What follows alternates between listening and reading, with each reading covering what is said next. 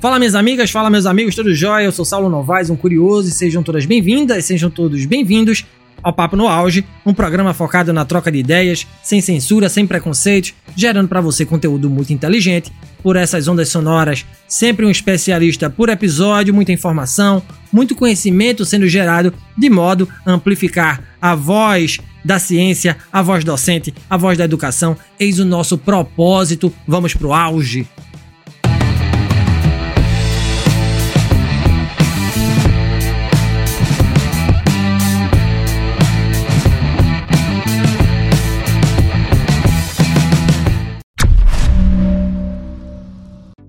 Transição de carreira é um tema que tem ganhado cada vez mais relevância nos dias de hoje, especialmente para mulheres que já passaram dos 40 anos.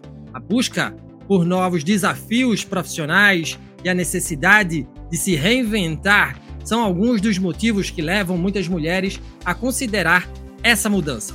No entanto, essa transição pode ser desafiadora, pois exige planejamento, coragem, disposição para aprender novas habilidades e, muito importante também, saber comunicar ao mundo essa nova rota laboral. Como fazer isso? Quem nos responde é a ex-modelo, jornalista, empresária, Analice Nicolau, colunista do Jornal de Brasília. Muito bem-vinda ao Papo no Auge, Analice. É um imenso prazer te conhecer. Vamos discutir sobre transição de carreira para mulheres e antes disso, vamos falar sobre a sua jornada profissional. Quando é que ela começa?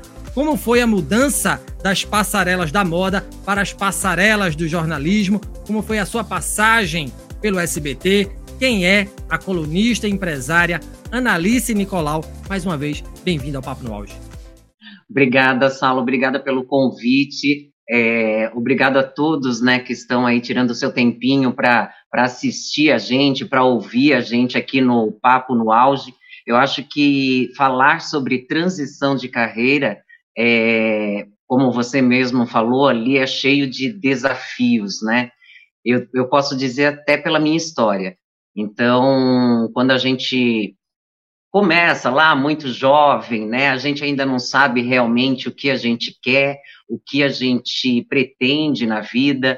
A gente vai acompanhando muitas vezes, né? Ah, um sonho de um pai, um sonho de uma mãe, de um tio, de uma amiga, que são os grandes professores, né, da vida da gente, que a gente só vai ter realmente esse entendimento quando chega aos 40. Eu digo que os 40 anos, ele é um divisor de águas muito grande, e para nós mulheres, principalmente, é desafiador. Porque daí eu vou para a parte que, que leva muito em conta e que a gente acha que não, né? Que mulher se preocupa com a parte estética, com a parte de é, de saber se encaixar realmente nesse mundo que a gente vem vivendo, e nós que estamos aí, passamos um pouco do, dos 40, a gente passou por uma transformação muito grande, né, dos últimos 10, 15 anos, e que hoje a gente meio que fica um pouco assustada também com tudo isso que tem no mercado, né. Eu comecei lá em Blumenau, é, muito jovem, né, sou filha de costureira, sou filha de comerciante, uma vida super simples, em que eu também não galgava muitos sonhos grandes, porque eu vivia a minha realidade. Então, a minha realidade era o quê? Eu era esportista, joguei handball durante dos 10 anos até os 19 anos, fui atleta. Eu acho que isso também me ajudou muito durante a minha vida. Aconselho muito pais e mães coloquem seus filhos para praticar esporte, qualquer um que seja, aquele que ele se identifique melhor, né? É não que os pais querem que ele faça, porque senão lá na frente a gente fica um pouco confuso, até de realmente entender quem nós somos e o que nós queremos da nossa vida. Porque os 40 anos aí ele ele divide, né? Ele divide aquilo que a gente já viveu, toda aquela experiência, toda aquela vivência com o que nós podemos fazer daqui para frente. Então, eu acho que é uma mudança de chave, é uma mudança de, de pensamentos, de paradigmas, de conceitos, né? E a gente vem vivendo isso muito rapidamente, ainda mais com esse imediatismo, né, de hoje em dia, que tudo é para ontem, não é para amanhã. Então, eu, como comunicadora, vivencio isso né, diariamente, das pessoas quererem que as coisas aconteçam é, da noite para o dia, e a gente precisa ter um pouco de respeito também para esse nosso tempo, né? Eu sei que eu fui atleta, fui modelo, depois de me tornar modelo, é, fui convidada para participar de um reality show, que era a Casa dos Artistas, era novidade, né, aqui no Brasil, então, naquela época nós não tínhamos internet, era tudo na televisão, na rádio, no jornal impresso, então, eu acho que a gente viveu, e eu vivi todas essas fases, e eu consegui, é, lógico, com muito trabalho, com muito desafio mesmo, é, galgar um espaço maior, e eu acho que isso também vem da minha base, né, de ter pais que, que me, me incentivaram muito, independente das escolhas que eu fiz, eles sempre estavam no meu lado, né, então eu acho que família nessas horas é tudo na vida da gente. E depois, né, da Casa dos Artistas, que era um fenômeno para a época, eu montei um programa de esportes radicais em Santa Catarina, apresentei ele aí durante oito a nove meses, jamais imaginava apresentar alguma coisa, né, porque naquela época minha família também não tinha condições de dar estudo, né, a gente vivia, vivia com o que dava né? Mas a gente nunca faltou, eu acho que assim, Saulo, é, vontade de trabalhar, de recomeçar. Eu acho que isso também vem um pouco das origens, né? Alemão, indígena, português, italiano, é uma mistura, e a Annalise é uma mistura de, desses povos todos juntos. E, e com esse convite de, né, logo depois desse programa que eu viajei o estado de Santa Catarina inteiro, mostrando né, a parte turística, a parte dos esportes radicais. Eu era, sempre fui uma jovem, assim, muito, hoje vamos dizer que, que chama as crianças de hiperativas, né, mas naquela época era a vontade de viver mesmo, de realizar os sonhos, de, ah, o que, que tem para fazer hoje, vamos fazer, vamos meter a cara, vamos realizar, né, é, então veio, logo depois do, do programa aí, que era apresentado na rede TV Sul, é, e que, assim, eu acho que foi o princípio de tudo, né, de eu colocar a carinha no vídeo, de eu aprender, tinha um sotaque catarinense carregado mesmo, quer quer, não quer diz, né, que nem a gente fala. Eu chegava aqui em São Paulo, todo mundo falava assim, nossa, esse sotaque seu é muito estranho, naquela época não tinha, né, essa, vamos dizer, esse, essa mistura, né, que, que hoje tem. Era muito pouca ainda para a época, né? E eu acho que esse convite para fazer um teste no SBT, de apresentação de um telejornal, é, e eu estava numa idade, 24 anos, não tinha medo de nada, eu disse assim, o que, que eu tenho a perder? né? E eu acho que é isso que a gente precisa trazer para a vida da gente. Quando a gente entende que a gente pode se arriscar, que a gente pode é, fazer diferente, eu acho que isso, no futuro, isso vai se mostrando de uma outra forma. Entrei no SBT, comecei a apresentar o Notícias Breves, que era junto com a Cíntia Benini, uma grande jornalista também. Na época, eu era apenas apresentadora, eu não tinha ainda né, o registro de jornalista, não tinha feito faculdade, porque não tinha condições realmente. Então, fui com a cara e a coragem, e né, com beleza, com corpo bonito. Então, naquela época, isso ajudou muito, influenciou, mas também fez com que eu olhasse de uma outra forma para a grande chance que eu estava tendo na vida. Então, assim, é, ir para o jornalismo e me tornar uma jornalista é, foi muito desafiador. Eu lidei com muito preconceito, lidei com muitas marcas que me deixaram na vida e que, graças a Deus, ao autoconhecimento, eu pude ressignificá-las e hoje estar aqui. Então, podendo também trazer isso para as mulheres, né, é, de esse empoderamento eu já fui uma mulher empoderada naquela época, 15 anos, quando nem se falava de empoderamento. Então, eu, eu sou muito movida a desafios, a paixões. Hoje eu entendo isso. E eu acho que às vezes nos falta um pouco é, de, desse entendimento. Por isso que quando a gente fala, né, de transição de carreira, eu levo muito aí quatro pontos que são importantíssimos na vida da gente. É, o autoconhecimento é o primeiro, né, que eu acho que você tendo isso, você começa a entender um pouco mais do que você gosta, né, do que você idealiza para o mundo, do que você idealiza para você e também para as pessoas que estão ao seu redor. Eu acho que essa mudança que a gente precisa estar aberto, ela é muito difícil.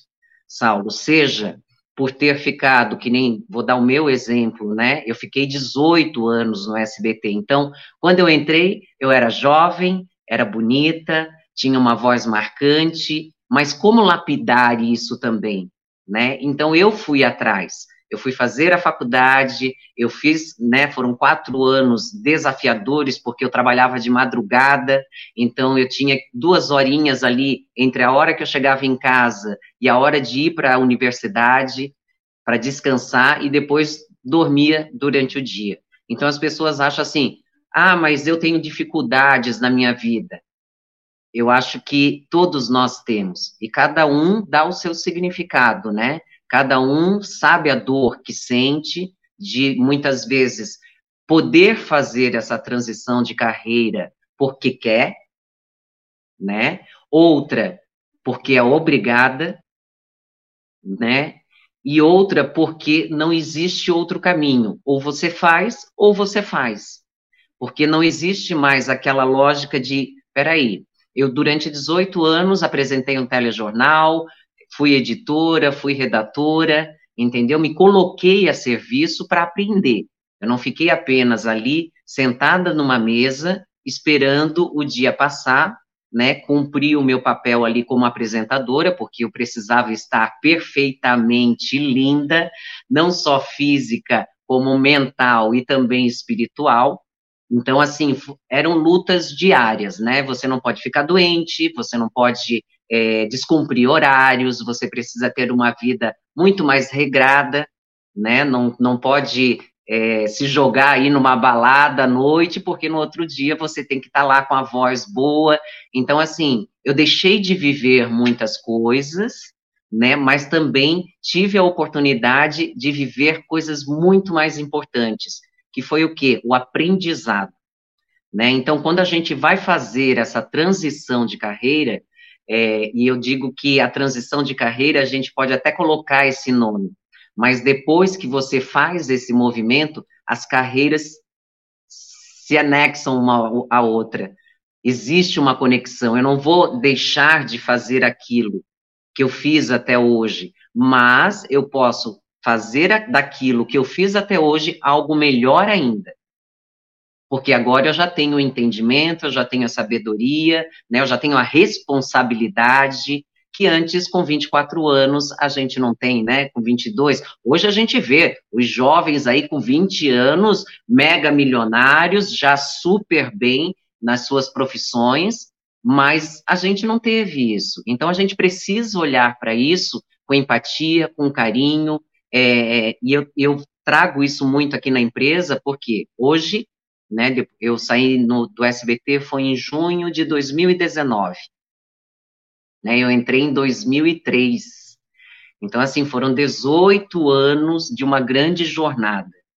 Lógico que a primeira coisa que a gente faz quando a gente sai de algum trabalho, muitas vezes é obrigado a sair, que nem a gente teve a pandemia, que muitas pessoas foram demitidas dos seus cargos e que chegaram e tipo assim, o que, que eu faço agora? Eu não sei fazer outra coisa. A gente acha que está condicionado somente aquilo. Então a gente precisa trazer isso, olhar para isso com maturidade, o que que eu posso fazer? Mas todo esse processo, Saulo, é ele assim, a pessoa ela tem que estar tá aberta ao novo. Ela tem que, que estar aberta a mudar essas crenças que limitavam, que tipo, ah, eu preciso trabalhar de tal horário a tal horário, depois desse eu vou para casa descansar. É muito, é, vamos dizer assim, a gente aceitar essas mudanças, eu posso dizer hoje eu tô aqui, bonita, eu fiz o cabelo, fiz a maquiagem, tudo. Mas se eu tiver que virar à noite trabalhando, eu vou virar. Se eu tiver que perder os finais de semana, eu vou perder. Por quê? Porque agora não dá mais tempo de achar desculpas. Agora a gente não precisa mais é, ficar olhando para cada coisa que distrai. A gente tem que ter um foco e nesse foco pensar o que, que eu preciso aprender com isso, né? Como eu preciso me abrir para isso? Ah, não, mas eu não gosto. O mundo digital, para mim, era um mundo totalmente à parte. Tá? É, eu trabalhava com televisão durante 18 anos, todo dia, fazendo a mesma coisa. Então, o digital servia para quê? Para eu procurar lá, ver se a notícia estava certa, se ela estava, né, se, se tinha coerência ou não, ou ficar sabendo das coisas. Isso depois que a internet veio com tudo. Né? Antes era no jornal impresso, então a gente tinha que ler todos os jornais todo dia, saber das notícias todas. E hoje, com a digitalização, com esse mundo né, imediatista que a gente está vivendo, é, a gente precisa também colocar um freio, de saber aonde a gente quer estar, do que a gente quer fazer parte, e essa transição, ela se torna desafiadora. Mas eu digo uma coisa por experiência própria: vale a pena. Porque quando você faz esse movimento, parece que abre um mundo de possibilidades que antes você não enxergava, e daí você começa a olhar e dizer assim: caramba, eu consegui fazer isso. Tá certo isso mesmo? Então eu acho que é esse aprendizado que eu gosto, né, e, e quero passar para as pessoas, para as pessoas que estão aqui assistindo a gente aí no Papo do Auge, que é, a gente estar aberto, né, ao que a vida tem. E, e eu vou falar, eu achava que o mundo só funcionava dentro da emissora, que o mundo girava só em torno daquilo ali, que não existia vida fora daquilo. E quando eu entendi que existia vida, só que eu precisava olhar para dentro e saber com que eu me identificava, o negócio começou a fluir. Daí eu fui virar uma nova estudante, né? Eu fui é, abrir a caixinha aí de Pandora para um mundo cheio de possibilidades e, e ver aonde que eu me identificava, aonde que eu poderia realizar um bom trabalho, e ali eu descobri, é, Saulo, uma nova Analice, né, que aquela Analice, que ficou 18 anos no SBT, numa das maiores emissoras do país, é, não tinha feito nada. Entendeu? Não tinha conseguido fazer nada, mostrar nada do que existia realmente aqui dentro. Então a gente é um poço de vida, a gente é um poço de entendimento, de sabedoria. Daí a gente pensa assim: ah, mas eu não vou ler esse livro porque esse livro não vai me adiantar nada. Eu sempre falo: leiam de tudo. Tem uma coisa, tem até uma frase que o é, Joseval Peixoto falou para mim na época que eu trabalhava, né, eu, eu perguntei para ele assim, Joseval, o que, que eu preciso fazer para me tornar uma grande jornalista? Ele falou assim, saiba de tudo um pouco, porque de tudo um pouco você vai usar, independente se você vai para uma empresa, né, para uma é, incorporadora, se você vai para outro mercado, se você vai lidar com outros, outras pessoas, é, com outras linguagens, né? Esteja aberta a isso, aprenda de tudo um pouquinho. E hoje, falando sobre a transição de carreira, eu consigo entender que a gente precisa estar aberto, porque daí essa, essa mudança, né, nossa, tanto física, mental, ela não fica tão dolorida. Né, a gente começa a ver tudo como aprendizado. E é aquele negócio, nós somos eternos aprendizes. Aqui ninguém sabe mais do que ninguém, ninguém é melhor do que ninguém. É, eu mesma sempre me coloco assim: o que, que eu preciso aprender com o outro? Né? O que, que eu preciso aprender com essa dificuldade que está aqui dentro? Aonde eu preciso relaxar e olhar com outros olhos? Eu acho que a transição de carreira ela é muito isso: é você se abrir para a vida, né? Se abrir para outros conceitos, para outras realidades é, é um eterno aprendizado, Saulo. Se você deixar, eu fico aqui falando muita coisa. Uma grande introdução, você faz aqui pra gente, uma grande fala, grandes falas. Ontem eu estava assistindo a live do Galvão Bueno no jogo da, da seleção brasileira. Ele bateu todos os recordes. Ele, agora a gente pode falar, né? Ele era a cara da Rede Globo, né? E ele sai da Rede Globo, né, se aposenta da TV convencional e vai adentra o digital. E ele se sente maravilhado, bateu muitos recordes, enfim, ele está aprendendo, como você falou, ele está se desafiando, como você falou, ele está vivendo outros ares, como você também bem falou. E por falar em desafio, Annalise, a nossa próxima pergunta é sobre desafio. Né? Você falou aí um pouco sobre a sua trajetória profissional e sobre as suas mudanças de rotas. Daí eu gostaria de saber quais foram, quais foram, né, os maiores desafios encontrados por você nessa jornada, indo além. Quais são os principais desafios que as mulheres enfrentam quando decidem fazer uma transição de carreira, principalmente quando já passam dos 40 anos? Olha, eu vou falar para você, Saulo, é, e por experiência própria, né? Muita gente aí me procura para mentoria, para assessoria de imprensa. É, antes eu não tinha nem ideia disso. Como você falou, o Galvão tinha cara da Globo, continua tendo. É, eu, quando saí do SBT, eu fui atrás de outras emissoras, tá? E tudo, todas as respostas que eu tinha é o quê? Ah, você tem a cara do SBT. Pensa como eu me sentia. Porque, assim, era a imagem, é a minha imagem, eu dependia da minha imagem. Então, assim, Record, Rede TV, fui em várias, Jovem Pan. Nossa, mas você tem o perfil do SBT, você é a cara do SBT. E aquilo me causou um desconforto muito grande. Por quê? Como assim eu tenho a cara do SBT e eu? Como é que eu fico?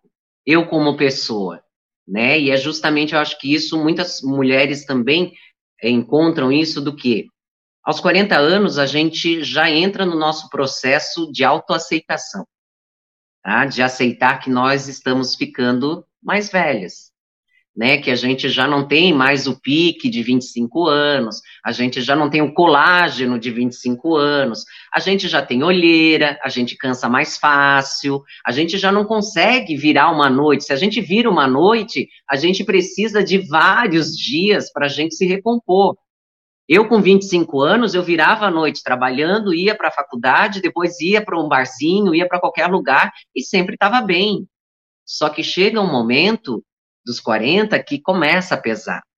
Então, assim, as mulheres foram ser mães, né? As mulheres é, foram ser donas de casa, as mulheres, algumas deixaram de viver a própria vida para ter uma vida né, em matrimônio, casadas, e muitas vezes as separações acontecem justamente ali né, nos 38, 39, 40 anos. Por quê? Porque a gente já tem um ritmo já diferente. Então, assim, como eu posso, com essa idade, eu vou falar hoje, eu estou com 45, né? Os últimos três anos da minha vida, eu achei que, assim, eu tô velha para tudo. Eu tô velha para o vídeo, eu tô velha é, para segurar um ritmo acelerado, é, eu tô velha. Começa a pressão, a nossa pressão interna. Por isso que o autoconhecimento ele é necessário, porque a gente passa uma vida inteira é, sempre querendo agradar o outro e a gente esquece de olhar para a gente mesmo. Nós mulheres a gente sempre está pronta para ajudar qualquer um. A gente não sabe dizer o não que os homens dizem, só que a gente precisa aprender. Eu, a partir do momento em que eu comecei a dizer não para determinadas situações na minha vida, para determinadas discussões, para determinados ambientes, eu comecei a perceber uma outra Analice aqui dentro. Hoje, com 45 anos, eu me sinto muito mais viva, muito mais cheia de vida, com vontade de virar à noite trabalhando, entendeu? Do que dando atenção para alguém que está reclamando. Por quê? Porque isso é da pessoa, não é meu. Então, essas mudanças são desafiadoras, e para nós mulheres, é, eu não vou ser hipócrita em falar é, de que, ah, tá tudo bem, tá tudo maravilhoso. Não, é difícil. Entendeu? Por quê? Porque você ainda, a nossa sociedade ainda, infelizmente, em pleno século XXI, é patriarcal, é machista, tá? E nós, mulheres, que passamos dos 40, é, a gente precisa encarar uma realidade que nós fomos criadas, tá? Por pais e mães machistas. Então, lá dentro da gente, por mais que a gente fale, não, a gente não é, nós somos, tá? Lá no nosso subconsciente, tem coisas martelando ali que foram enraizadas lá na nossa infância. Então a gente precisa olhar para isso, para essa criança que existe dentro da gente, que muitas vezes queria um colo, queria é, que alguém validasse né, as coisas que ela estava fazendo, mas que os nossos pais não estavam preparados para isso. E tá tudo certo também. Tem, né, tem uma frase que fala: é a imperfeição dos nossos pais que nos fazem tão perfeitos. Por quê? Porque a gente conseguiu dar esse passo, a gente foi fazer faculdade, a gente foi estudar outras línguas, a gente começou a viajar o mundo. Até mesmo quem não fez isso começou a olhar de outra forma para a vida. Então, essa transição de carreira, ela, ela é um todo, ela não é apenas a transição de carreira, é a sua transição como pessoa no mundo né? A importância que você se dá nesse momento. Então, assim, não hoje, quando você começa a pensar o que eu vou fazer amanhã, esquece. É o que eu vou fazer hoje. Porque amanhã vai ser reflexo do que eu fiz hoje. Então a gente precisa viver o agora.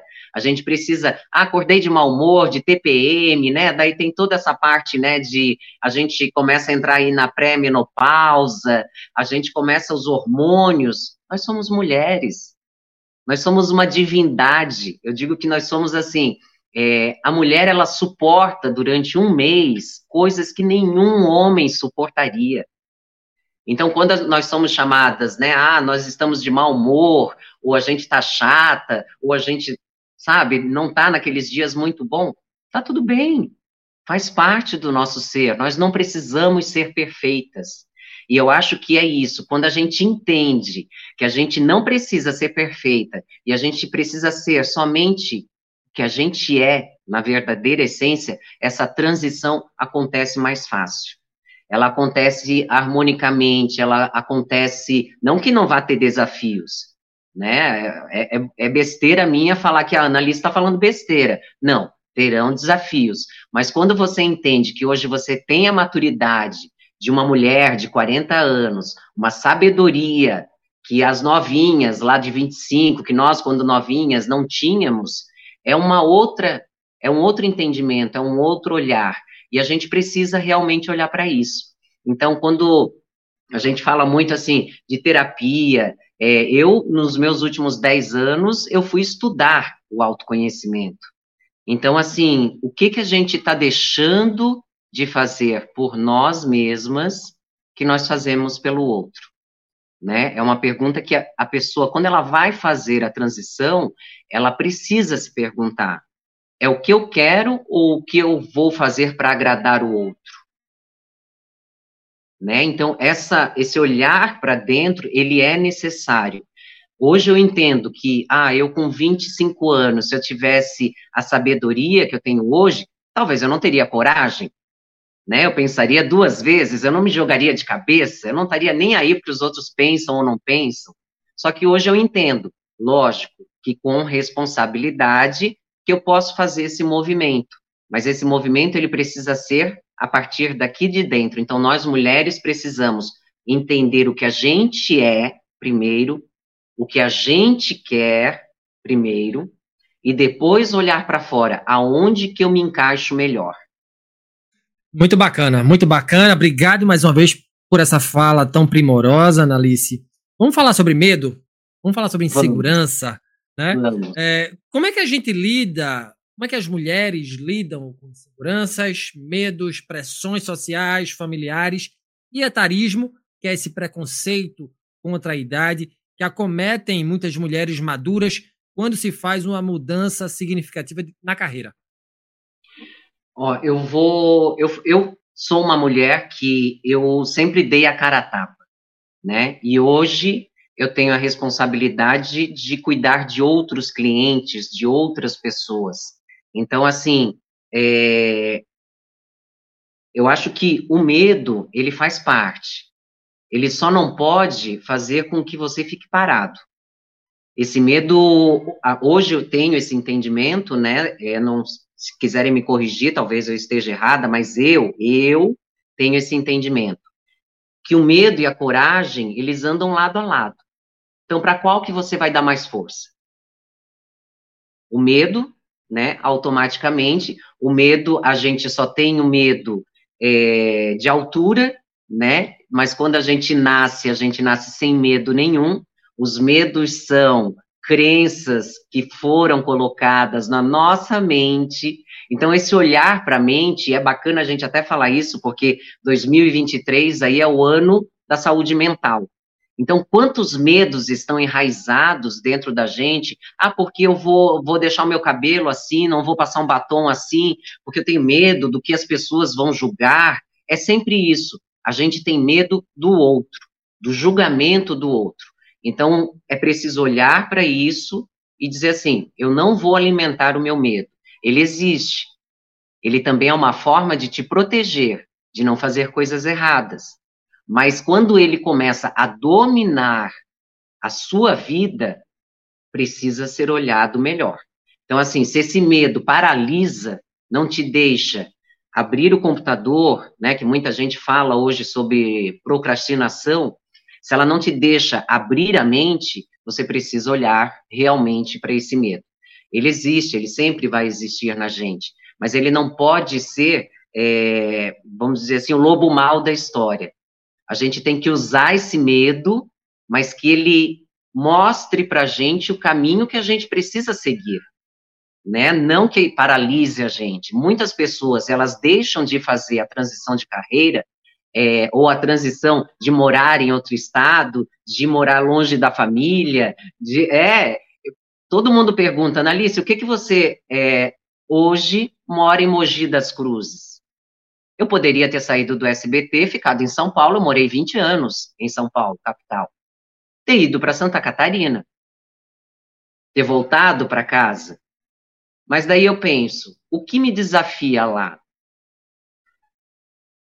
Nada. Então, como eu já vinha também nesse processo de autoconhecimento para olhar para os meus medos, olhar para as minhas inseguranças, é, o medo está só na mente da gente porque nós somos capazes todos os dias de pular etapas, de desbravar mundos, de começar uma nova vida, de começar a ressignificar até mesmo uma nova pessoa.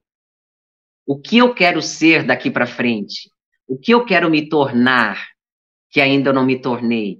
Né? Então, a transição da, de carreira, ela precisa ser olhada de uma forma é, menos negativa, menos é, pesada, e mais sutil. Ela, eu acho que assim, vem da aceitação da gente de fazer algo novo, né? De é, querer mostrar para si, não é para os outros. Quando a gente começa a entender que não é mais para os outros, mas para si mesmo, a gente quebra uma barreira gigantesca que parece que as coisas começam a fluir de um jeito que daí você vai se perguntar: gente, eu consegui fazer isso? tá? E eu vou falar para você, eu saí do SBT para um mundo desconhecido, tá? Totalmente desconhecido, que era o quê? A realidade como ela é. E eu disse assim, agora eu quero desbravar esse mundo. Não sei se isso tem um pouco a ver com a, né, com a minha genética indígena, é, acho que isso tem a ver um pouco também, de é o quê? De você Peraí, mas eu não posso mudar de cidade? Ah, eu tenho medo, ó. Eu tenho medo disso, medo daquilo. E em vez da gente dar força para o medo, o que, que esse medo está querendo me mostrar? Não, mas peraí, eu vou me desafiar, eu vou. Agora eu já estou morando aqui quase três anos, Montei uma agência de comunicação, hoje trabalho com assessoria de imprensa, relações públicas e ajudo as outras pessoas a fazerem sucesso. Então, assim, eu já andei lá, eu sei como é, e eu mostro para as pessoas a realidade que não tem glamour.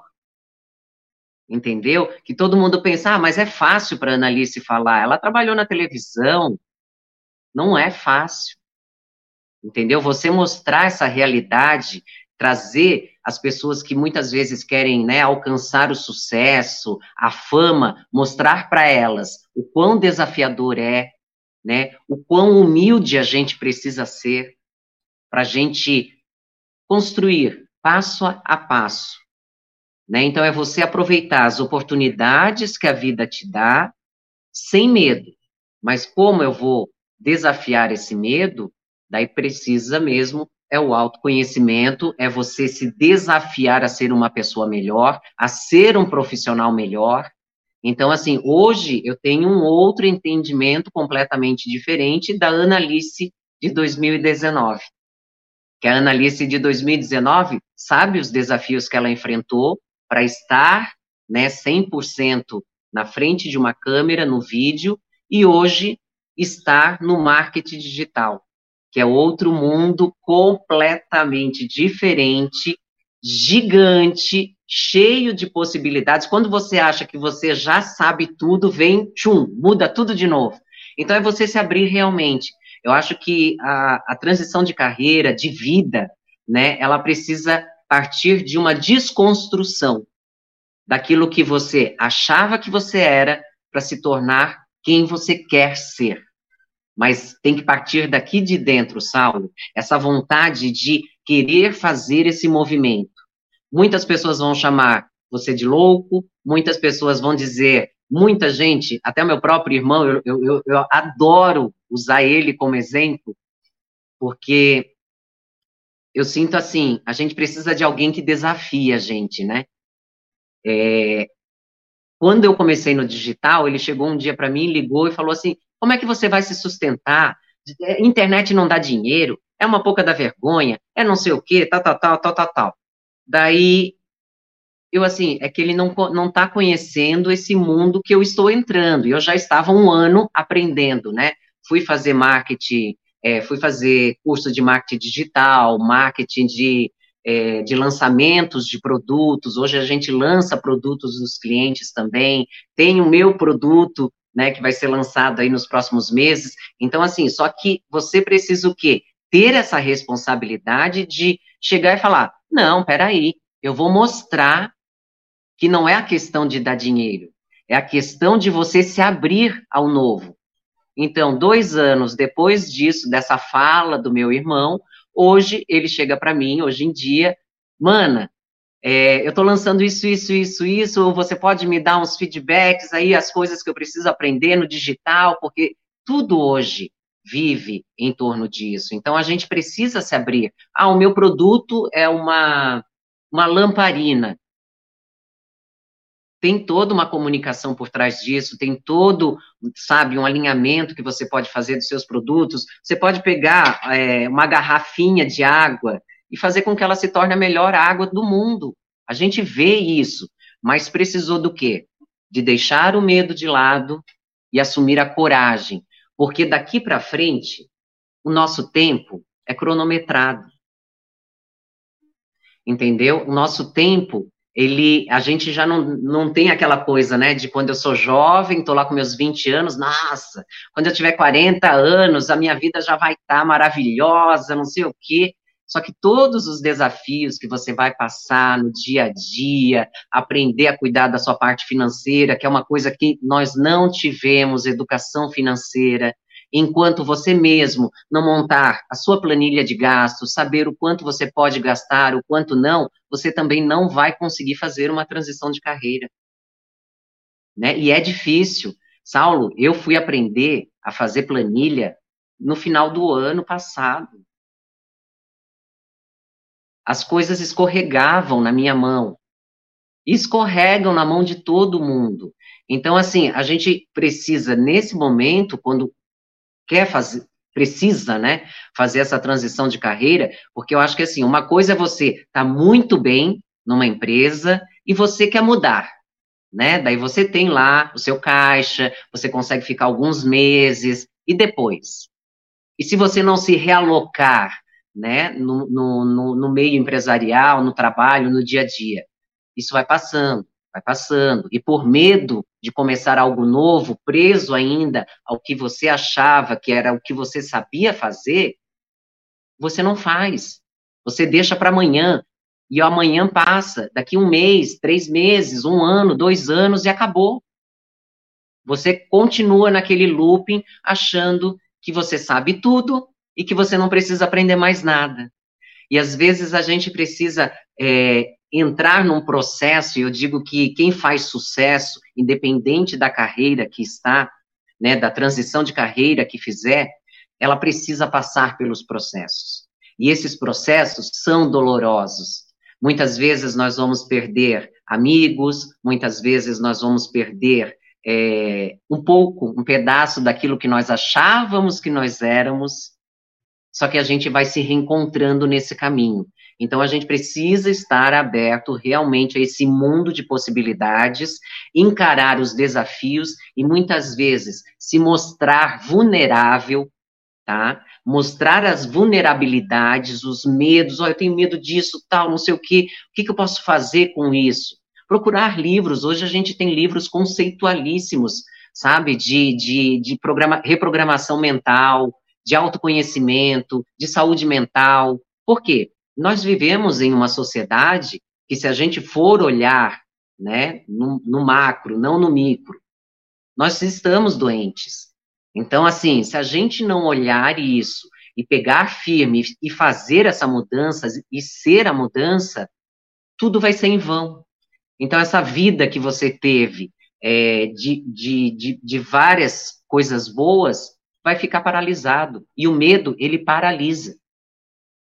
Então, como olhar para esse medo? Então, eu acho que nós mulheres, principalmente, quando a gente encara, né, é, esse mundo machista, primeiramente, que nós vivemos, patriarcal, é, mesmo muita gente falando, ah, não, minha mente é aberta. Não é. Vai ter um determinado momento em que a gente vai pensar assim, pô, mas os homens conseguem, né, alcançar altos topos na escala, e por que que as mulheres não? Por causa das crenças que, que colocaram na nossa mente durante a vida, que nós colocamos também, de que nós não poderíamos ser empresárias de sucesso, ter os nossos próprios negócios. E mulher, desculpa, a gente faz dez coisas ao mesmo tempo. Como é que a gente não consegue? Por quê? Porque colocaram na nossa mente. Então a gente precisa abrir essa mente. A, a gente precisa é, estar aberto a esse novo aprendizado. E quando a gente fala, ah, mas eu vou perder a minha feminilidade, não, você não vai deixar ela de lado. Bem pelo contrário, é saber dosar na hora certa, saber como você pode conversar, como você pode usar o seu feminino, e todos nós temos o nosso lado masculino e o feminino, como colocar ele em equilíbrio. Então, tudo isso vem a partir do autoconhecimento, da terapia transpessoal. Eu, nesses últimos anos, como eu falei, foram 10 anos de autoconhecimento que eu mesma, é, no, na, uma semana antes, 15 dias antes de eu sair do SBT, eu cheguei na minha mesa, sentei de madrugada né, aquela, aquela densidade no ar, porque é hard news, então você só trabalha com notícias pesadas. Eu, assim, o que, que eu estou fazendo aqui? Porque tinha tanta vida querendo viver, porque eu já estava ressignificando tanta coisa, que aquele ambiente se tornou pequeno, embora ele seja enorme. Mas para mim, naquele momento, não era o que eu queria. Não era eu que estava ali. Eu, eu via que eu podia mostrar para mim mesma e para o mundo que eu poderia alcançar novos voos. Né? Então foi toda, toda essa desconstrução da Analice TV para a reconstrução da Analice hoje. E a Analice hoje, ela é a jornalista, ela é apresentadora, ela é assessora, ela é relações públicas. Nós podemos nos tornar tudo a partir do momento em que a gente esteja aberto para isso.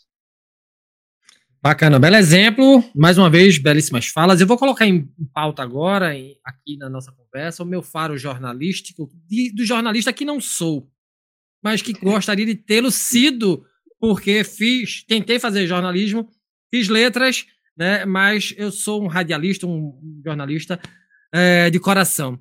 Qual é o produto que a Analice está pensando em colocar no mercado?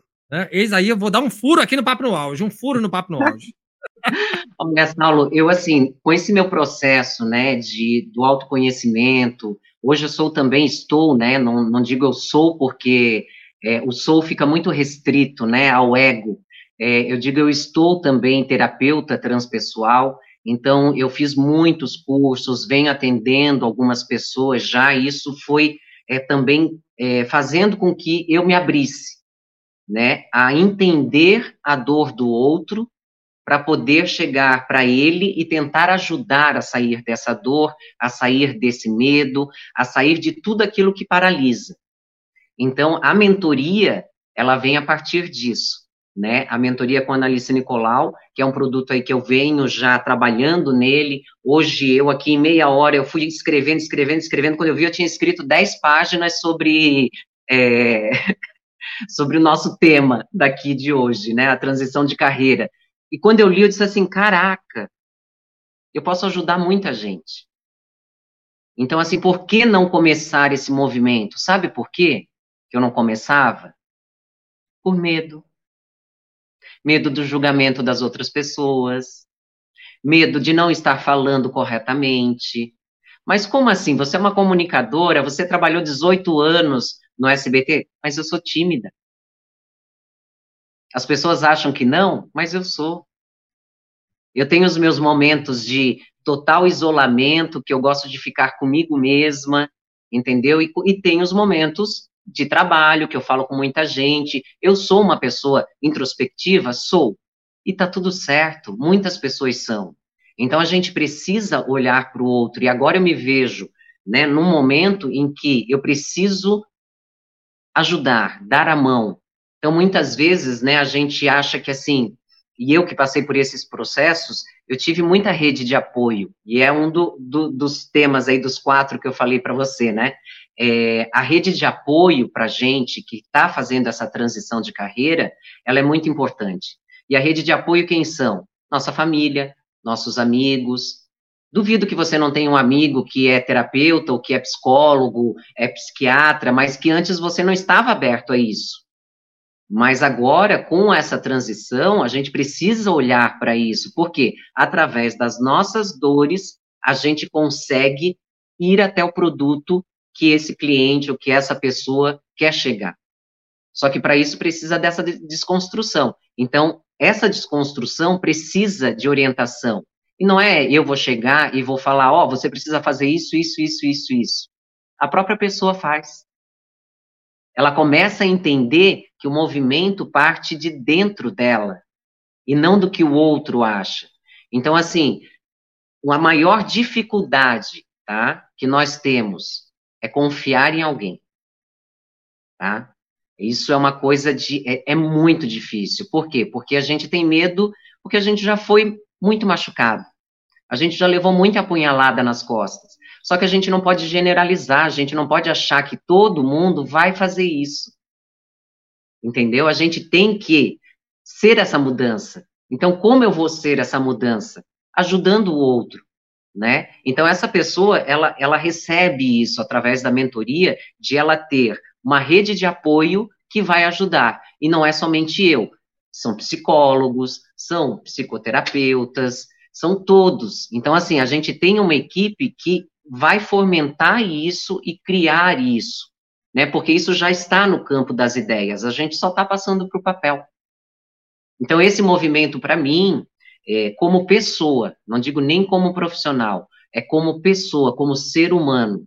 É, eu atendi aí, nesses últimos dois anos, eu me coloquei a serviço, né, é, de algo não profissional, em que eu atendi as pessoas, ajudei muitas pessoas a fazerem um movimento, e é lindo você poder olhar para essas mulheres, para esses homens, né, é, que não conseguiam sair do lugar, porque, lógico, meu porto seguro está aqui, é tranquilo, mas vai continuar sendo. Se você não se desafiar, vai continuar sendo.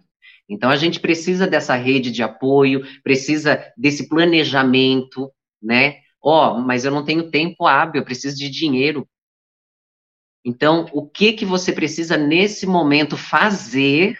Que movimento você precisa fazer para ganhar um dinheiro fácil para depois você pegar e fazer a transição? Então, às vezes, a gente vai precisar, entre uma profissão e a outra que nós estamos nos abrindo, de um momento para conseguir dinheiro, vai vender pastel, vai vender bolinho, vai fazer o que você souber fazer. Se vira nos 30. A pessoa vai entrar de cabeça que ela nem vai pensar na transição. E a transição automaticamente vai acontecer. Eu digo assim: ah, eu quero me desvincular de tudo da TV, de não sei o quê, de não sei o quê. Mas hoje os meus clientes me procuram porque eu sou analista da TV. Entendeu? Da, da, da, da responsabilidade que eu tive todos esses anos, da carreira que eu construí durante esses anos, e que muitas vezes eu vou falar, eu não vou conseguir fazer nada, eu só sei fazer isso. Hoje eu entro no computador e já, e muitas vezes eu estou aqui conversando com você, eu já estou com a minha planilha mental aqui do que eu tenho que fazer depois. Por quê? Porque você está aberto. E o universo, ele trabalha dessa forma, né? Muita gente fala da, da lei da atração, da cocriação. É o quê? É você se esvaziar daquilo que você acha que você é, para você se tornar aquilo que você é na sua essência de verdade.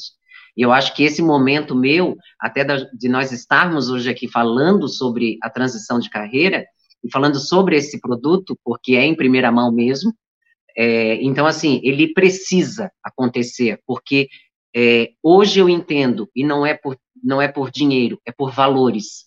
As pessoas precisam fazer esse movimento. Como que a gente pode, como eu, Analice, posso ajudar a pessoa? Eu posso ajudar ela na comunicação, eu posso ajudar ela é, na forma como ela vai conduzir, ser conduzida numa entrevista, na forma como ela vai se apresentar, na forma como ela vai usar o tom de voz, na segurança que ela pode passar. Então, tudo isso faz parte também dessa transição. E essa também é a minha transição. Então, assim, eu fomentar isso, criar isso e trazer para o papel também faz parte da minha transição. E nós estamos em transição o tempo inteiro. Então, quanto nós estamos é, nos abrindo realmente. Ah, Annalise, mas eu tenho três filhos, tenho marido, tenho não sei o quê, não sei o quê. Vamos colocar ordem nisso.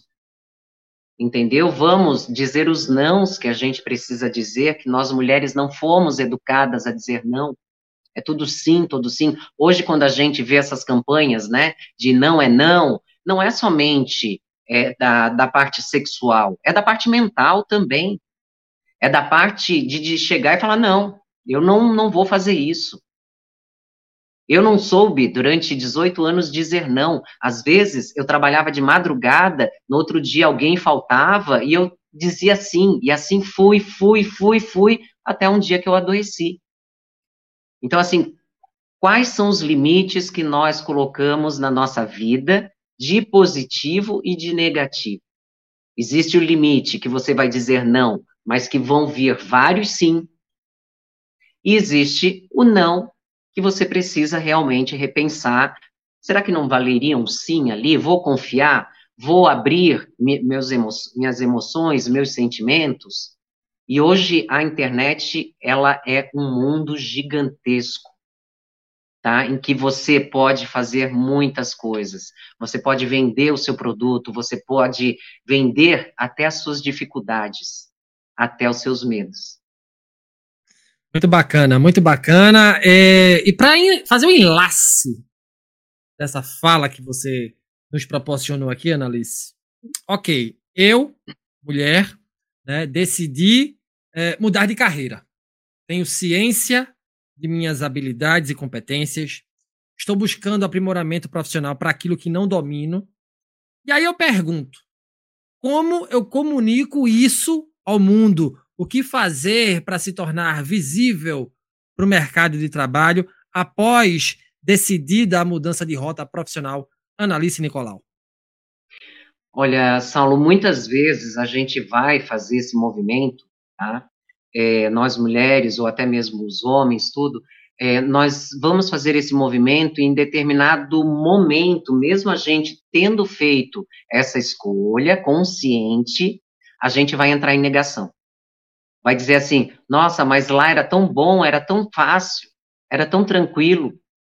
a gente vai entrar nessa negação, a gente vai tentar voltar é, a fazer aquilo e ter uma vida mais ou menos novamente como era antes. Por quê? Porque a nossa energia vital, a nossa criação, ela ficou adormecida durante muito tempo.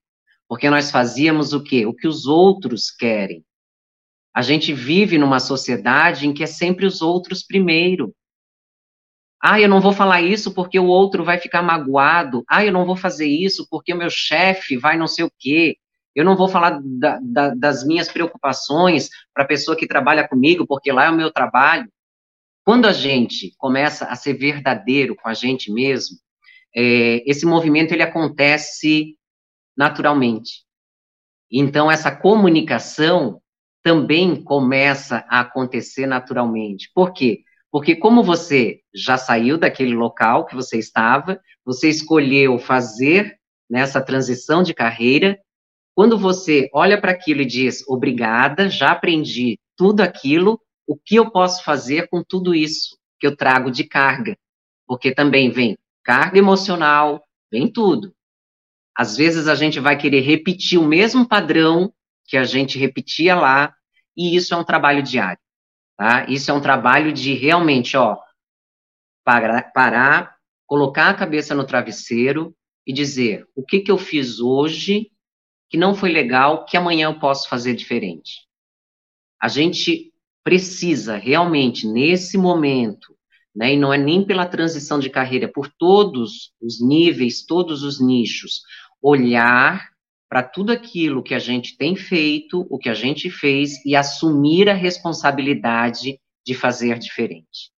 Então, se a gente vai continuar fazendo a mesma coisa que se fazia antes, você já vai estar tá fazendo errado. Então, a transição, ela não vai ser boa, ela não vai ser positiva. E você acha que você fez a transição, ah, estou num outro trabalho, estou fazendo outra coisa, mas você está fazendo as mesmas coisas, está com o mesmo pensamento, está com a mesma linha de raciocínio que você tinha antes.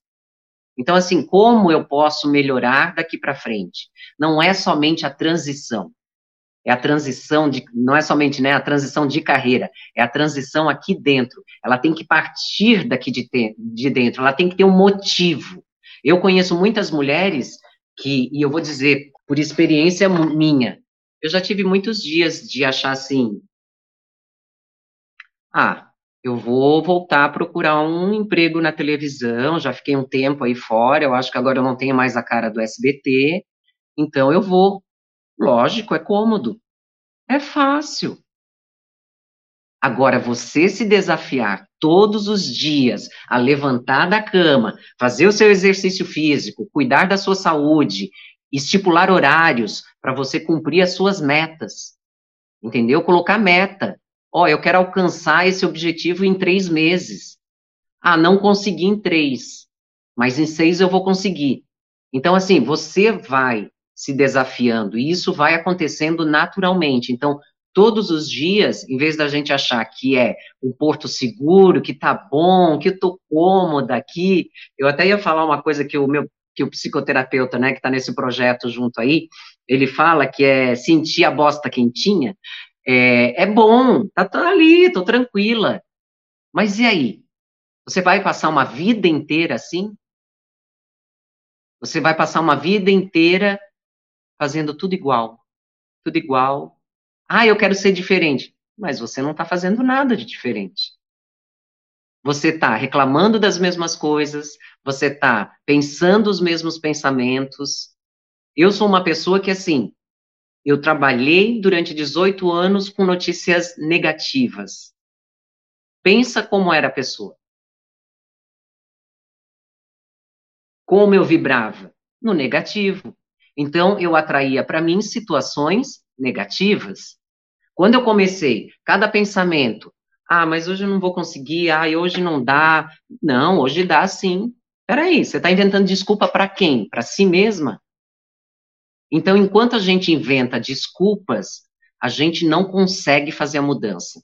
E a mudança, ela tem que partir daqui de dentro. Não é a escolha porque, ah, você tem, você sabe fazer isso. Por que, que você não abre um negócio assim, assim, assim? Você sabe o que a pessoa vai passar, o que ela já passou na vida dela? Ela entende melhor do que ninguém, ela vai saber o que é melhor para ela ou não. Então, assim, a gente não é egoísmo, não é. Até acho que, que a gente deva ser um pouco egoísta, sabe? De olhar para a gente e dizer: não, mas eu quero. E eu quero, que movimento que eu preciso fazer? Ai, mas eu tenho medo. O que esse medo está me desafiando a entender? Então, toda transição, ela vai para isso. Então, assim, é todo um planejamento, né? E quando não tem planejamento, se joga. Se joga como se fosse uma montanha russa. Eu me joguei, eu vivi esses últimos três anos e venho vivendo uma montanha russa uma montanha russa de aprendizado, uma montanha russa de negação, uma montanha russa de achando que, ah, autoconhecimento, já sei tudo. Que isso? Sem nada. Que todo dia tudo muda, o tempo inteiro. Então a gente tem que estar aberto a isso. Senão a gente vai continuar sendo as mesmas pessoas, os mesmos profissionais. Eu voltei agora no começo do ano no SBT depois de três anos, para levar uma cliente minha para participar de um programa de TV. Então, assim, eu entrei lá, eu vi todo mundo, os meus amigos, todo mundo veio me beijar, dizendo a saudade que tava, a falta que sentia de mim, tal, não sei o quê. Eu entrei, saí. É outra pessoa. Essa Analice não é mais a Analice de ontem, que também não é a Analice de três anos atrás. Então, assim, o que eu preciso aprender? E aqui conversando com você e com todas as pessoas que estão aqui com a gente, é, o que, que eu preciso aprender com vocês também? Então, é uma troca, é o tempo inteiro uma troca de aprendizado. O tempo inteiro. Como eu queria ter a coragem, Saulo, de fazer que nem você. Montar um programa e dar cara a tapa mas eu sou cagona também. Eu tenho os meus medos. Então eu vou por outro lado, onde eu não preciso aparecer tanto. Entendeu? Eu vou por outro caminho, que eu me fico mais confortável, mas continuo fazendo aquilo que eu gosto, que é o quê? Comunicar. Entendeu? Então eu acho que isso vem tudo de você ressignificar, de você realmente entrar de cabeça, tá? Porque vão ter dias que é só você e você. Que eu é, digo eu... Assim, ah, pode falar, pode terminar. Que eu digo assim, ah, é eu e Deus. Deus olha para mim e diz assim, ó, te vira. Te vira, porque se eu ficar atendendo todo mundo, imagina. Então, enquanto a gente ficar achando que Deus vai ajudar a gente, salvar a gente, ele já deu tudo, ele deu a vida pra gente, ele deu um cérebro pra gente. Coisa que nenhum outro animal tem. Pode ter ali, o macaco tem um entendimento, o outro, mas ter o dom tá, que a gente tem, a gente precisa trazer isso, que é poder pensar e ninguém saber o que você está pensando. Então, cuidar, principalmente, dos pensamentos. Pensamentos negativos geram uma vida frustrante. Não é, não é fácil, Paulo, não é. É muito difícil, porque às vezes você tá assim, nossa, que cansada, que saco. Daí eu penso assim, peraí, mas eu tenho aluguel para pagar, eu tenho conta para pagar, não tem essa não, fica quietinho aí, mente. Porque a mente mente o tempo inteiro. Ela mente para poder te ajudar, lógico, para tirar você do, do cômodo, mas ela também mente o tempo inteiro de para você procrastinar, para você não falar, não viver na sua verdade, de você inventar desculpas. O que mais a gente sabe é inventar desculpa. Não, então, eu endorso tudo que você falou, inclusive. É... Eu falo mais do que o homem da cobra. Né? Não, mas é depois é bacana. Que, mas... Pô, depois que eu me libertei, que eu entendi que eu posso falar.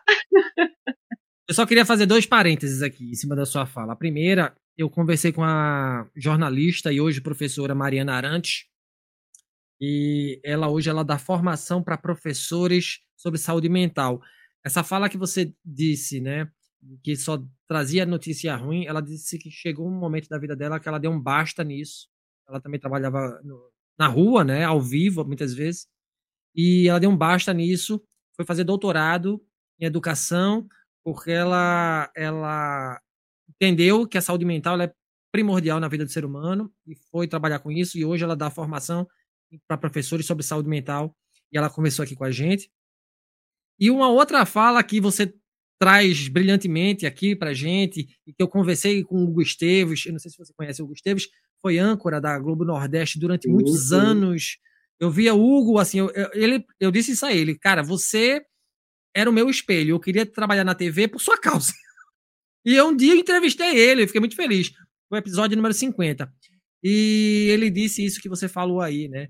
Ele saiu da Globo, ele se libertou, porque existia um padrão Globo de fazer jornalismo. Hoje não, está tudo muito light. O cara fala com sotaque de Recife, da Paraíba, né? Mas antigamente você tinha que usar a variante da, do português que é usada no Rio de Janeiro, São Paulo, e, né? Enfim. É a mesma coisa eu. Eu vim de Santa Catarina com sotaque carregado. Eu, quando eu volto para lá, eu demoro uns dois dias para voltar a falar sem sotaque.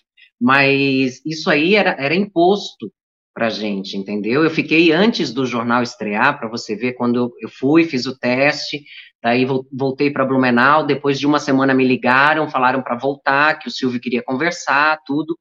É, a primeira coisa, é, você vai ter três meses para perder o sotaque. Então eu ficava ouvindo notícias, Sandra Nemberg, Patrícia, é, todo, todo mundo, Renata Vasconcelos, é, meu, eu ficava assim, ó, o tempo inteiro ouvindo, ouvindo, ouvindo, ouvindo, depois falava em voz alta para ver se eu estava falando certo, se a minha pronúncia estava saindo corretamente. É, então, assim, você deixa de ser você. Ali já começou o movimento. Então, assim, mas está tudo certo. Foi necessário. Então, é, é, isso que as pessoas precisam entender: que quando elas fazem a transição de carreira, elas não precisam apagar a história delas, o que elas viveram, o que elas aprenderam, mas elas podem usar aquilo e fazer algo melhor. Porque se você pegar aquilo e fazer pior, desculpa, Daí não é uma transição de carreira, é pisar na cova e afundar. Sim, total. Analice, e uma outra fala sua que eu também, e toca particularmente a mim, quando você disse, ah, eu queria, né, ter essa, essa coragem que você teve de se jogar e fazer um programa. Eu tô aqui dando meu rostinho sem cabelo há três anos, quase quatro anos. Você usa uma palavra que eu gosto muito enquanto professor, que é aprendizado. Aprendizado, aprendizado. Não, você está vendo essa tela aqui, ela não nasceu assim, obviamente. Lógico. Esse, esse microfone que você está vendo aqui não foi esse de início, óbvio. Eu levei muita pancada na cabeça, porque eu não vim do jornal, eu não vim do rádio, embora gostasse muito, eu ouvisse rádio desde pequeno. Então, assim, mas eu tive que aprender a manusear isso aqui, entender, postar a minha fala, ser menos ansioso, então, assim, mas isso é um construto, é um passo a passo, é uma jornada, é um processo, como você bem disse. E por falar em processo, mudança, e a nossa finaleira, a nossa última pergunta, que não tem a ver necessariamente com transição de carreira, mas tem a ver com jornalismo e tem a ver com mudança do mercado de trabalho. A gente está aí, a gente tem percebido a entrada de novas tecnologias nas emissoras de TV, nas redações de jornais e revistas. Né? Como é que você imagina que será a convivência de jornalistas com o chat GPT, por exemplo, e outras inteligências artificiais generativas, e qual é o impacto dessa nova dinâmica tecnológica nos empregos dos profissionais de imprensa? Olha, eu, eu, eu venho né, fazendo esse movimento muito grande é, como jornalista de, é, de eu, eu sempre digo que não é, muita gente fala de network, né, mas a gente eu tenho o meu network, são os meus amigos. Então, assim, são amizades que eu construí ao longo do tempo, é, e hoje a gente tem muita opção de fazer a coisa certa. Você mesmo falou, né, o chat GBT, é, eu não queria olhar para isso de jeito nenhum. Mas eu fui numa reunião e a pessoa lá começou a analisar, você já viu isso? Daí eu, né, fui olhando, olhando, daí eu assim, caraca, estamos ferrados. Porque é a inteligência né, artificial que ela vem o quê? Captando tudo que a gente fala, captando tudo. Então, assim, se a pessoa acha que ela está em casa e o celular dela não está captando, está. De alguma forma, a gente está sendo é, não vigiado, eu não uso essa palavra, mas hoje nós temos que agir com a verdade. E eu digo pelo, pelo meio jornalístico, tá? É, eu me deparei com muitas situações nesses últimos três anos em que eu disse assim, peraí, mas os assessores estão agindo, não estou é, dizendo que é que são todos, entendeu? Generalizando aí, mas agindo dessa forma, vai subir matéria sim, mas a matéria não está certa. Hoje a gente lida com fake news, hoje todo mundo acha que é um repórter, entendeu? Mas isso também a gente tem que ir pelo lado positivo. Isso facilitou o quê? Das pessoas terem o poder da voz. Elas podem hoje se comunicar, mas a gente precisa fazer isso com responsabilidade. Em todas as entrevistas que eu vou, eu sempre digo isso. É muito fácil hoje você soltar uma notícia e é mentira e você acabar com a vida de uma pessoa. Por quê? Porque os portais pegam essa notícia e vinculam em todos os outros. Então, assim, hoje a gente não sabe quantos veículos de comunicação existem só no Brasil. A gente não sabe. Então, assim, é pela nossa segurança, não é nem pelo meio jornalístico em si, porque eu acredito que, assim, como a gente fala da transição de carreira, muitos jornalistas estão tendo que abrir a sua mente também para a tecnologia. Eu fui esses dias gravar um podcast é, que era recém-feito, e eu encontrei lá um diretor que trabalhou comigo na emissora. E ele falou assim: é, eu tive que me abrir aí, né? Porque o futuro é o digital. Daí eu falei para ele assim: não, o presente já é. Então, assim, eu tive que trazer ele para a realidade. Por quê? Porque ele está pensando que, ah, lá na frente. Não, a gente já está vivendo isso. Mas o quanto a gente se nega a olhar para isso, que daí eu falo da negação. O quanto a gente se fecha no nosso mundinho para fazer com que as informações sejam checadas, tá? Que a gente não fique viralizando qualquer informação pelo WhatsApp, eu sempre digo para as pessoas, quando alguém me conta, me conta um segredo, ele entra aqui e morre aqui. E isso a gente deve fazer com as notícias que chegam até a gente. Se a gente não tiver certeza, por quê? Senão nós vamos fazer parte desse ecossistema de notícias ruins. Entendeu? Da mentira. Então, assim, quanto tempo ainda nós jornalistas vamos viver nesse padrão de inventar informação, de usar palavras bonitas para chegar uma informação até a pessoa, e quando você viu, você já entrou na mente da pessoa. Então, assim, o quanto nós precisamos ter cuidado com tudo aquilo que a gente ouve e pensa. Por quê? Porque isso vira uma comunicação dentro da gente. Então, os jornalistas, principalmente, eles são responsáveis e eles precisam olhar para isso. Por isso que essa transição de carreira, eu falo que para o jornalista, não para os jovens que estão aí, que já começaram na tecnologia, mas os mais antigos, né, os que estão aí com 50, 60, até mesmo com 40, precisam se abrir. Eu conheço jornalista de 70 anos que não sabe o que é uma rede social. Ele não precisa fazer parte. Entendeu? Se ele não quiser, ele não precisa. Mas como ele está comunicando o trabalho dele? Como ele está é, comunicando a responsabilidade dele? Então, tudo isso a gente precisa olhar. E nós, jornalistas, a gente é responsável para levar essa boa comunicação, para levar essa comunicação até que a pessoa entenda. Porque uma coisa é a gente ouvir, a outra é a gente escutar. Né? São duas coisas completamente diferentes. Quem está aí assistindo, entra depois lá no Google e vê a diferença.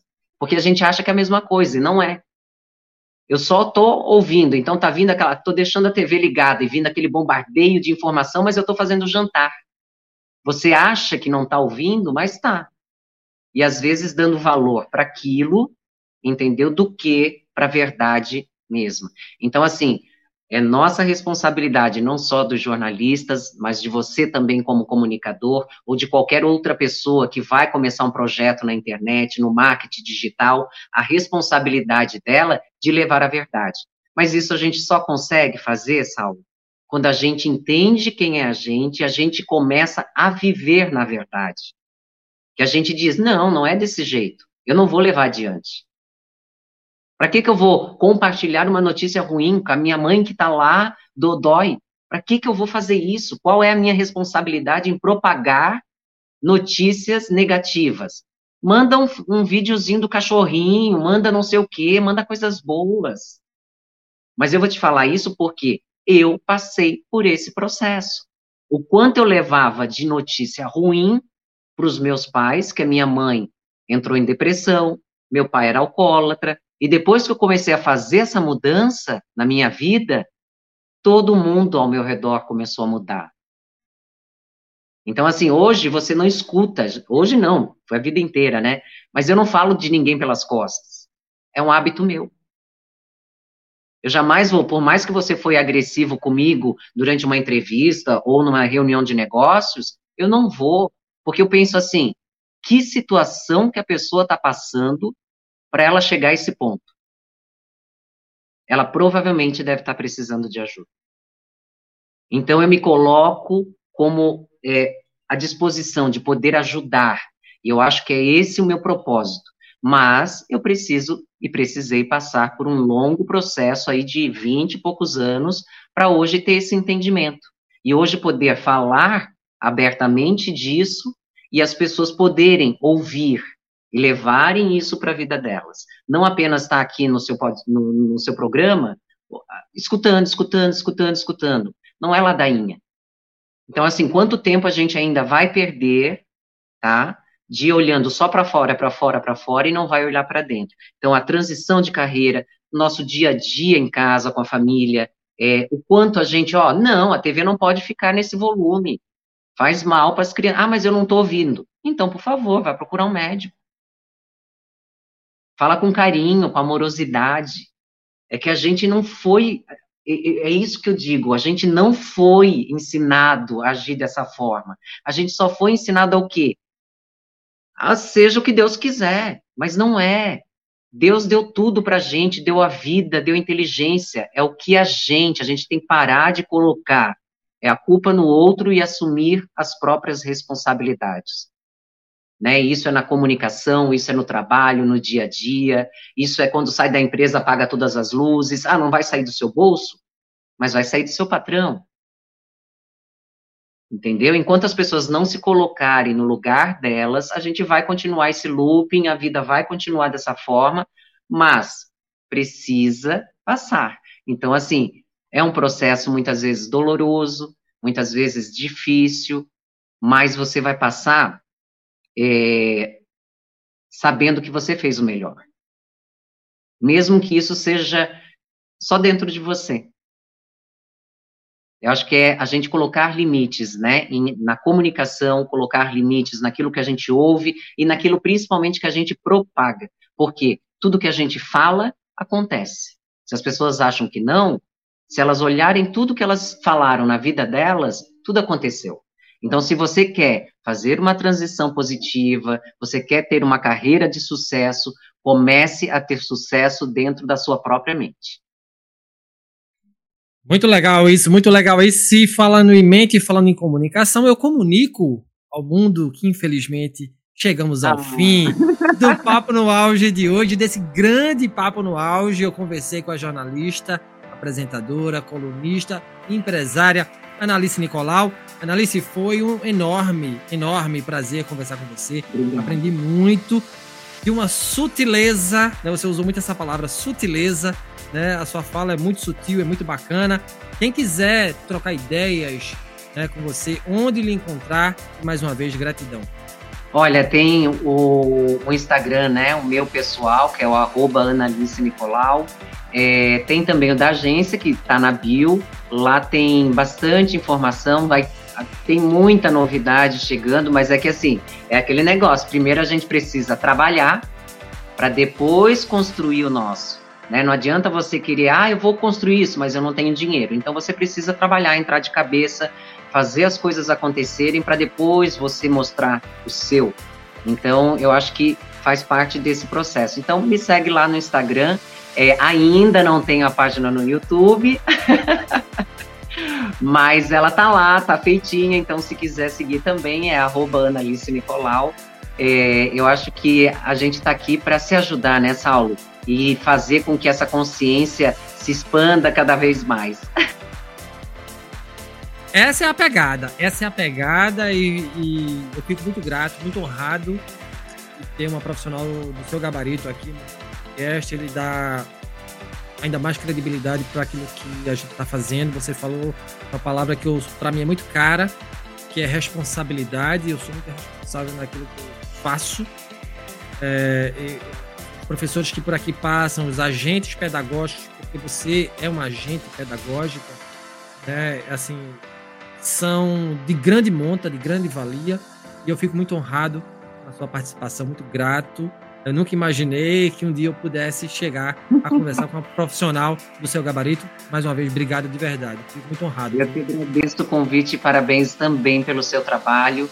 É, e continue, tá? Não pare, não pare.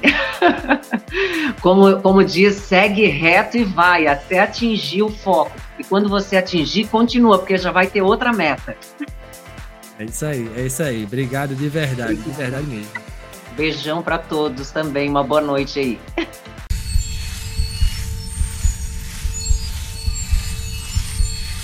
E se você gostou desse conteúdo, não esqueça de avaliar o podcast Papo no Auge nos agregadores de áudio, nos siga nas mídias sociais, no Instagram, arroba Papo no Auge, no LinkedIn, Saulo Novaes. Compartilhe nosso programa em sua rede de amigos, assim você ajuda a ampliar a inteligência coletiva. Estamos integralmente nos tocadores de podcast e no YouTube. Um grande abraço a todas e a todos e até o próximo programa. Valeu!